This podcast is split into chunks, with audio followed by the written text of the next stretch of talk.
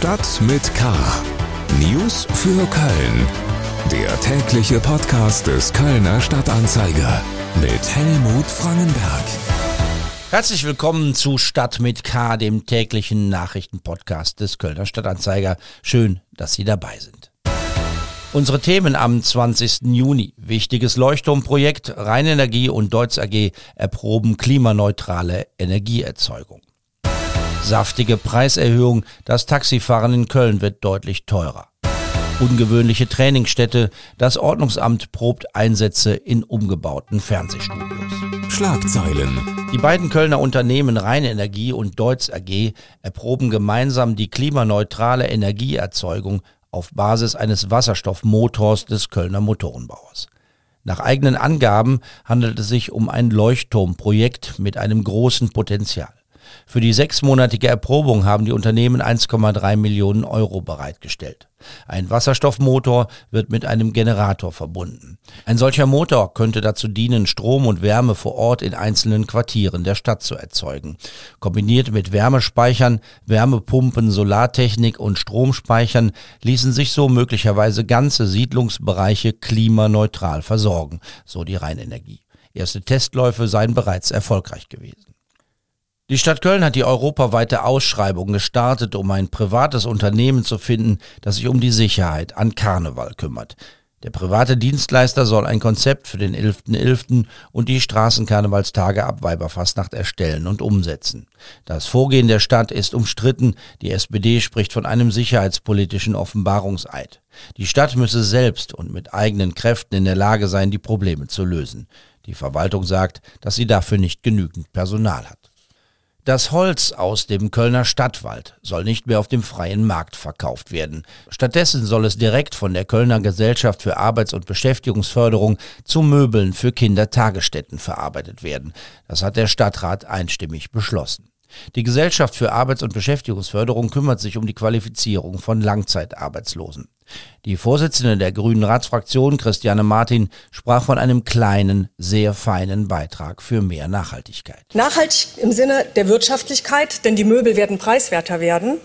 Nachhaltig im Sinne, im sozialen Sinne, denn die KGAB hat so die Möglichkeit, noch mehr Menschen, die lange Zeit arbeitslos waren, eine berufliche Perspektive zu bieten und nachhaltig im ökologischen Sinne, denn wir sparen immense Transportwege. Und ganz nebenbei, die Umweltbildung in Köln gewinnt auch. Kölner Kinder können den Weg des Holzes vom Stadtwald über die Werkstatt hin bis zu ihren Kitamöbeln verfolgen. Der Umgang mit dem städtischen Holz, das war einer der ersten Beschlüsse der heutigen Ratssitzung. Es ist die letzte vor der Sommerpause und entsprechend lang ist die Tagesordnung mit durchaus vielen gewichtigen Themen. Unter anderem geht es um die Verlängerung der Stadtbahnlinie 7 nach Niederkassel, um neue Hilfsangebote für Obdachlose und Süchtige, mehrere Schulbauprojekte oder die sehr komplexen Fragestellungen rund um die Aufstellung eines neuen Regionalplans. Der soll ja regeln, wo in Köln in Zukunft noch gebaut werden darf. Wir kommen zu den Themen, über die wir ausführlicher sprechen. Politik. Der Stadtrat wird mit an Sicherheit grenzender Wahrscheinlichkeit heute auch eine saftige Erhöhung der Kölner Taxitarife beschließen. Die Taxibetriebe haben einen entsprechenden Antrag gestellt und die Stadtverwaltung hat die Wünsche im Wesentlichen übernommen. Die Tarife müssen genehmigt werden, dazu fehlte nur noch die Zustimmung der Politik. Maike Felden mit Einzelheiten. Über 25 Euro statt bislang 20,70 Euro wird die typische Durchschnittsstrecke einer Kölner Taxifahrt in Zukunft kosten. Das entspricht einem Aufschlag von sage und schreibe über 21 Prozent. Grundpreis und Kilometerpreis werden erhöht, vor allem kürzere Fahrten werden teurer. Taxibetriebe und Stadtverwaltung begründen die neuen Preise mit der Erhöhung des gesetzlichen Mindestlohns. Rückendeckung gibt es auch von der Industrie- und Handelskammer, die zusätzlich auf die steigenden Preise für Benzin und Fahrzeugkosten verweist. In ihrer Stellungnahme macht die IHK aber auch das Risiko deutlich, dass Kölns Taxifahrer eingehen. Höhere Tarife führen nicht automatisch zu mehr Umsatz, da das Gewerbe auch Kunden verlieren könnte, denen das Taxifahren zu teuer wird.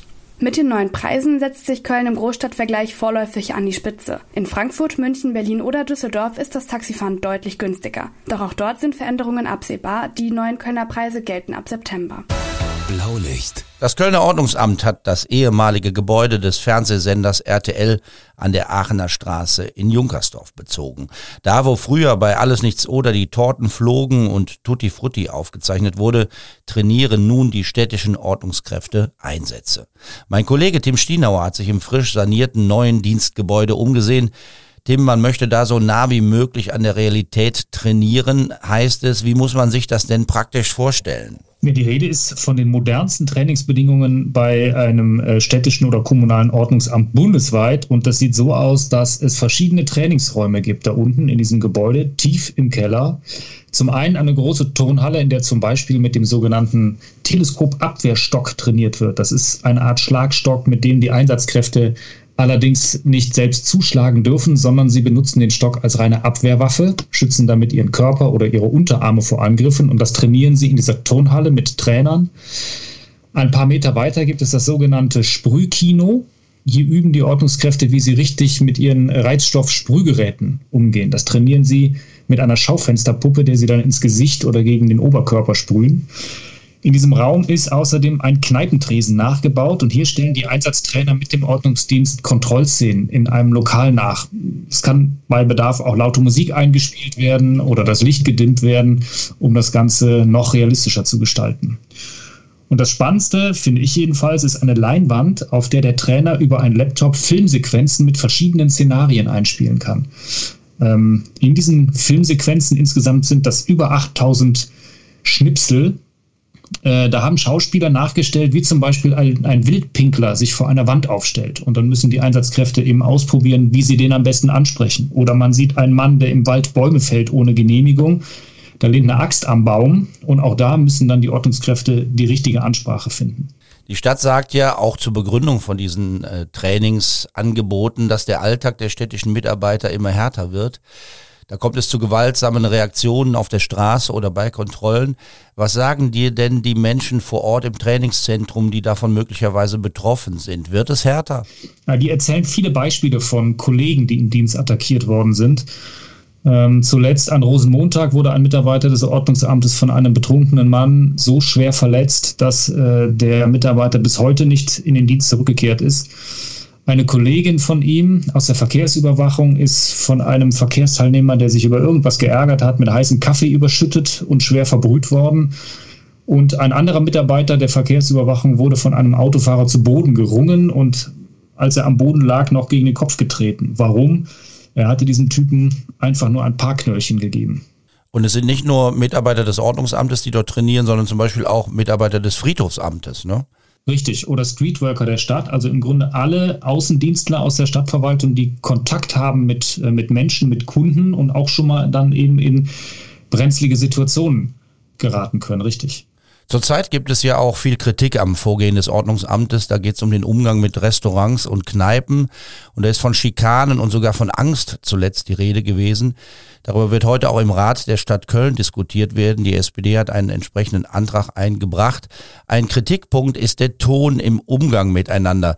Wird denn sowas auch trainiert? Die richtige Ansprache, die vielleicht freundlichere Ansprache? Ja, das wird auch trainiert, sagte mir der Einsatztrainer äh, Marc Neuenfeld. Es gibt ähm, verschiedene Module an Kommunikationstraining. Es gibt Deeskalationsschulungen. Ähm, und äh, Marc Neuenfeld hat auch erzählt, dass zum Beispiel äh, die richtige Ansprache in Rollenspielen geübt wird. Also wie man jemanden freundlich, aber bestimmt zum Beispiel auf ein Fehlverhalten anspricht, nämlich indem man denjenigen erst einmal grüßt, dann seinen Namen nennt und dann den Grund, warum man ihn angesprochen hat. Und den Einsatzkräften wird beigebracht, wie sie die Emotionen oder die Mimik und das Verhalten ihres Gegenübers auch richtig lesen und einschätzen können, um dann wiederum darauf adäquat reagieren zu können. Herzlichen Dank, Tim Schienauer, über die neuen Trainingsmöglichkeiten des städtischen Ordnungsamts im ehemaligen RTL-Gebäude in Junkersdorf. Mehr dazu lesen Sie im Netz bei ksta.de und in der Dienstagsausgabe des Kölner Stadtanzeiger. Reingehört. In der aktuellen Folge unseres Wirtschaftspodcasts Economy mit K ist Daniel Attala zu Gast, Chef des Kölner Unternehmens Pixum. Die Firma ist das älteste deutsche E-Commerce-Unternehmen der Online-Fotobranche. Wenn es um Fotos im Internet geht, ist man schnell beim Thema Datensicherheit und somit mittendrin im Spannungsfeld von Kriminalitätsbekämpfung und Datenschutz. Daniel Atterla im Gespräch mit Martin Dovideit bei Economy mit K der Beginn unsere, äh, unseres Businesses war, dass wir auch großen Wert darauf gelegt haben, dass unsere Kunden virtuelle Alben anlegen können und die scheren können. Also die können andere Leute einladen, um die Fotos zu gucken und sie auch dann zu printen. Mhm. Und dieser kostenlose Speicherplatz war vor 15 Jahren noch relativ begehrt. Äh, heutzutage ist es wirklich an jeder Ecke, äh, wo man den Speicherplatz Google Drive genau, so egal. Ne? Ja. Aber das war dann äh, bei uns dann auch tatsächlich Situationen, wo wir gesagt haben, wir müssen die Bilder, die bei uns gespeichert werden, angucken, damit da, kein, damit da keine rechte Verletzungen passieren, damit halt nicht äh, kriminelle Inhalte hochgeladen werden und äh, wir gegebenenfalls als ähm, Betreiber dieser Plattform auch äh, uns mitschuldig machen. Also haben wir so eine Bildprüfung, ähm, eine optische Bildprüfung. Und da sind uns äh, tatsächlich kinderpornografische Bilder über den Weg gelaufen und dann haben wir das zur Anzeige. Also mhm. wir mussten uns anzeigen, äh, weil wir auf einmal im Besitz dieser Fotos waren. Ne? Äh, war schon eine komische Situation für uns. Wir haben uns dann natürlich beraten lassen und äh, die Kriminalpolizei war da sehr dankbar. Also man hat uns da in keinster Weise ähm, äh, belangt, äh, sondern war sehr, sehr dankbar, dass wir geholfen haben, das auch aufzuklären, was auch aufklärbar war. Gefragt haben wir auch nach aktuellen Trends, auch wenn kaum noch jemand Fotos einzeln ausdruckt, dass sich viele Hobbyfotografinnen und Fotografen selbst Fotobücher basteln, bleibt ein sicheres Geschäftsfeld für Pixum. Das Fotobuch ist der Megatrend, der auch nochmal die Fotoindustrie stark verändert hat. Und neben diesem Fotobuch gibt es ganz, ganz viele verschiedene ähm, Fotoprodukte, die einerseits ein Revival gefunden haben, die früher schon mal gemacht worden sind oder die ein paar Nischenprodukte sind. Ich zähle mal ein bisschen auf. Ähm, Wandbilder natürlich, also das schöne Foto, ähm, weiß ich nicht, vom Strand äh, in der Karibik äh, hängt man sich tatsächlich irgendwie in die Küche oder in ein Wohnzimmer und macht das auf Aludibond oder auf Acryl. Ähm, ein Puzzle, das war jetzt während der Corona-Zeit der große Renner. Ne? Äh, Leute wussten nicht, was sie mit der Zeit zu Hause machen mhm. und haben angefangen zu puzzeln und dann hat man nicht nur äh, so ein Standard-Puzzle gekauft, sondern hat seine eigenen Fotos als Puzzle äh, drucken lassen. Die aktuelle Folge von Economy mit K finden Sie überall, wo es Podcasts gibt und natürlich auch über unsere Homepage ksta.de. Das war's für heute. Mein Name ist Helmut Frankenberg. Bleiben Sie wachsam, aber bitte auch gelassen. Stadt mit K. News für Köln. Der tägliche Podcast.